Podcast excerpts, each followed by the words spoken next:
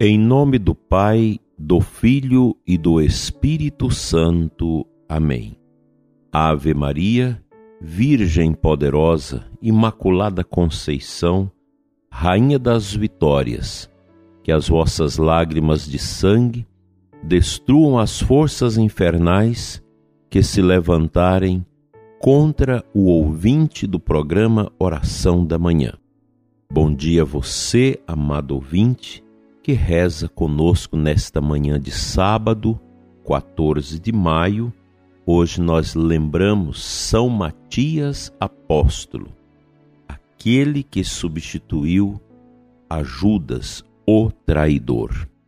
Dando sequência às nossas meditações, hoje falaremos de uma virtude chamada lianesa. O sinônimo de lianesa ela tem três sentidos: amabilidade, simplicidade e franqueza. Na amabilidade, nós podemos incluir afabilidade, lhanura, candura, doçura, gentileza.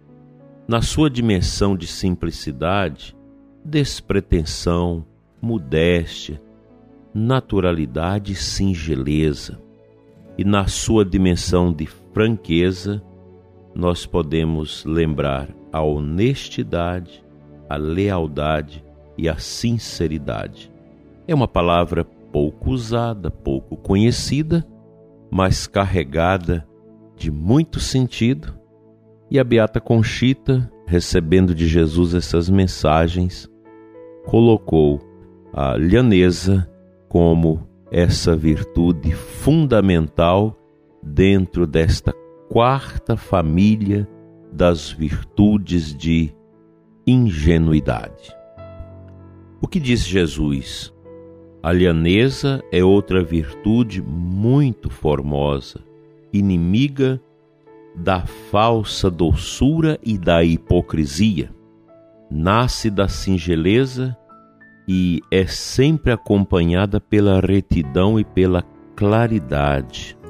Alberga-se numa alma pura, cheia da divina paz do Espírito Santo. Seu apoio é a verdade. Seus antagonistas são o melindre e a mentira. Vive essa virtude em almas tranquilas e consciências limpas. Não creias que as almas são lhanas por serem rústicas ou por falta de cultura ou educação. Não. Para que me entendas, a lhaneza vem da pulcritude. É singela, é clara e ao mesmo tempo delicada e modesta. Não busca melindres para expressar-se, porém também é prudente, comedida, agradável e fina. Carrega o santo selo do candor e da verdade. A lhaneza é uma eminente qualidade que se torna uma virtude por seu perfume sobrenatural e pelo papel que desempenha na vida do espírito. Os inimigos contra os quais luta são o amor próprio e o respeito humano. Fica para nós essa meditação tão bela sobre, sobre a lhaneza, esta virtude de simplicidade, virtude que abriga os corações pulcros, corações humildes de crianças. Ela é amável e ela é franca. É uma virtude extraordinária que deve aninhar-se no coração das pessoas que se querem progredir no caminho espiritual, no caminho cristão. Às vezes você pensa, ah, mas é bobagem meditar sobre as virtudes. Não é. As virtudes sempre foram objetos de grande preocupação da igreja, de catequese, de instrução na pregação.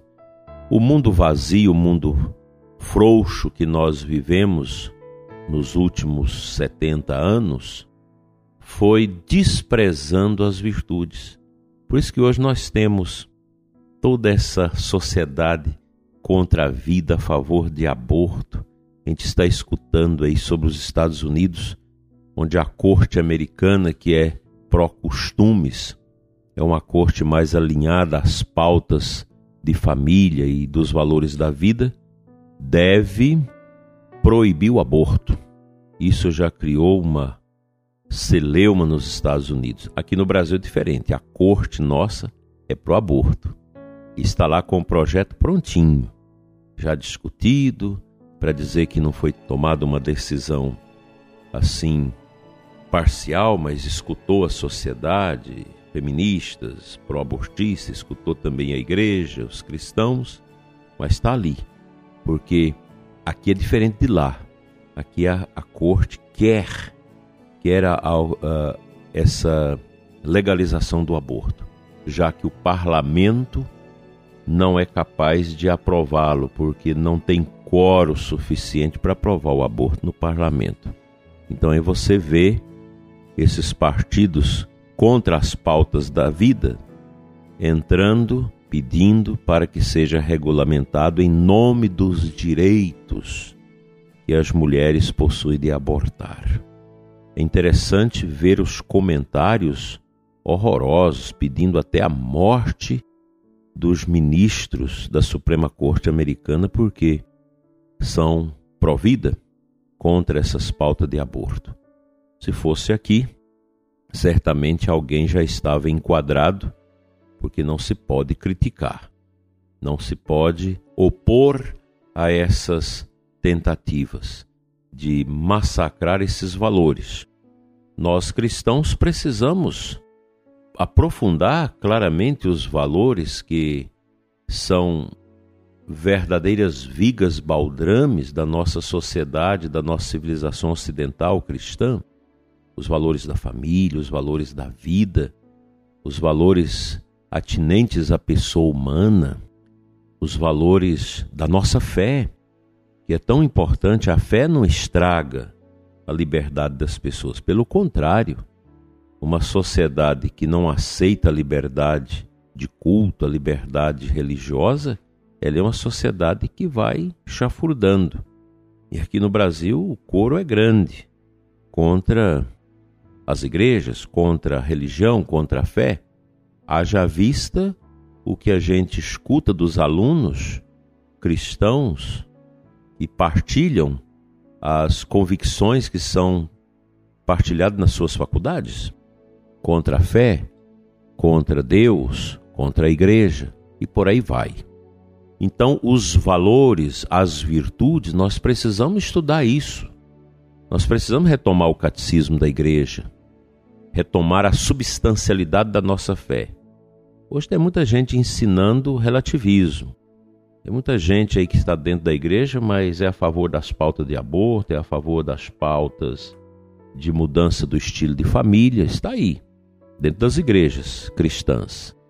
São aí amoitados, mas no coração já tem essas prerrogativas que às vezes não são colocadas às claras mas o fato de a gente não escutar certos luminares da teologia, da reflexão cristã, não defender as pautas da vida e da família, já levanta a suspeita que nesse mato tem coelho.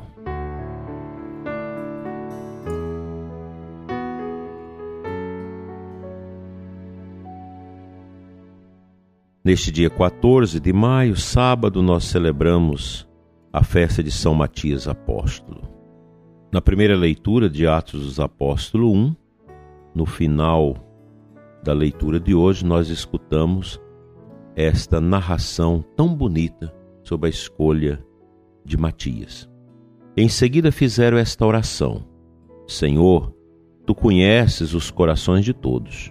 Mostra-nos qual destes dois escolhestes para ocupar neste ministério e apostolado o lugar que Judas abandonou para seguir o seu destino. Então tiraram a sorte entre os dois, a sorte caiu em Matias, o qual foi juntado ao número dos doze apóstolos. Que nós temos o relato da escolha de Matias, da sua ordenação para o ministério apostólico. Como sucessor de Judas, é um apóstolo, um homem simples, carregado de virtudes, que teve, em razão da sua vida, da sua conversão, da sua entrega a Cristo, a escolha muito bem apropriada da parte dos primeiros apóstolos da igreja. Como é bonito esse procedimento ao longo da igreja das escolhas que se faz para aqueles que no seguimento a Jesus vão dar prosseguimento à missão da igreja. A missão da igreja é isso: defender a fé, defender a vida, a família, defender os direitos de Deus, defender a lei de Deus. Nós temos muita gente hoje que defende a lei dos homens e não a lei de Deus. Quando nós nos calamos diante desses massacres que se quer fazer à, à lei de Deus, a lei natural de Deus, nós pecamos, é omissão.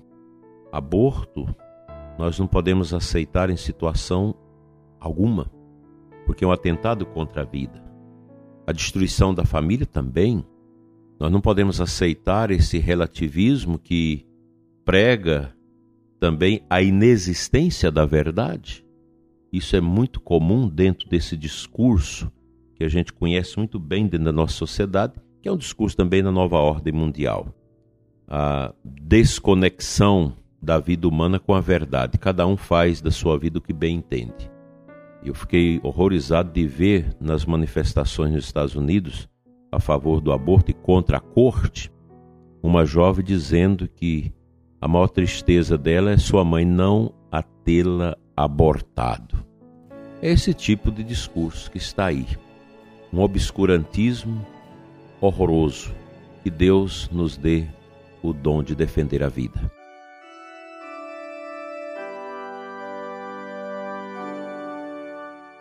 Senhor nosso Deus e Pai, que derrama o Espírito Santo em nossas vidas Conceda-nos, Senhor, a graça da virtude da lhaneza e carrega o nosso interior de amabilidade, simplicidade e franqueza.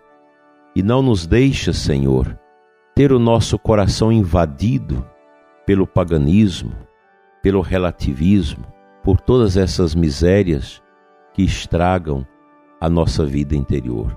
Cura-nos, liberta-nos, fortalece-nos, Senhor na prática da virtude e do bem. Que nada neste mundo nos afaste da tua lei eterna e do amor eterno do teu Filho Jesus por nós. Assim seja. Amém.